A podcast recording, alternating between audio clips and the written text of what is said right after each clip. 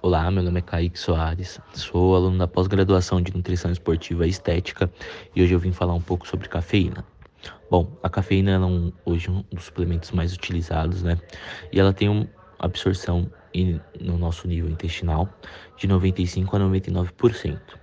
E ela vai ser metabolizada ali pelo nosso fígado e a sua absorção completa é no período de 60 minutos após o uso.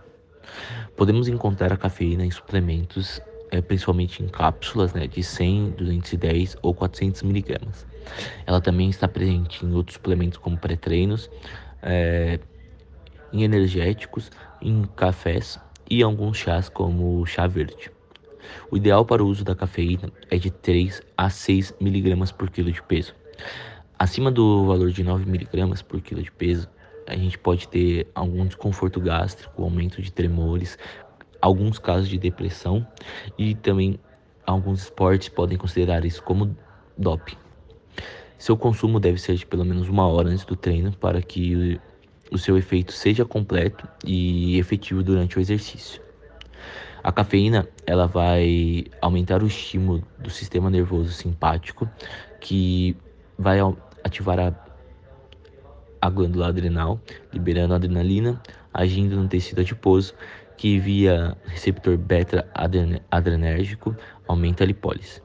E com isso vai aumentar os níveis de ácido graxo no, na nossa corrente sanguínea. Porém, não é o principal mecanismo eh, de ergogenia da cafeína.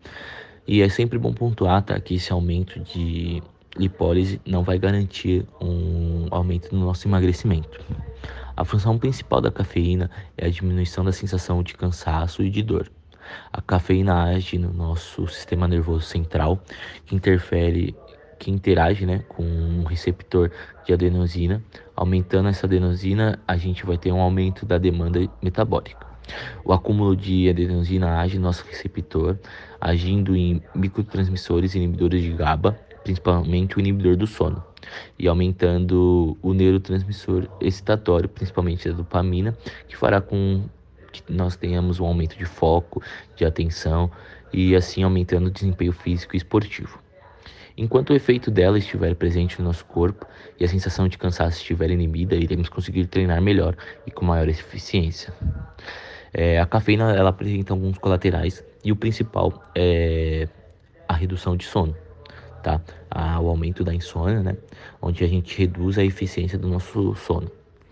Diminui o tempo ali de sono na fase N3, que é a fase importante para a liberação de GH, e também vai diminuir o tempo do sono REM, onde é a fase importante para a recuperação cognitiva.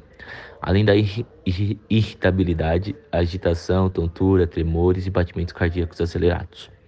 Também é bom pontuar que a cafeína não é ideal ali para mulheres grávidas, então seria ideal esse grupo aí ficar atento ao consumo de cafeína, porque ela pode interferir no crescimento e desenvolvimento das células fetais, é, podendo comprometer a oxigenação do feto.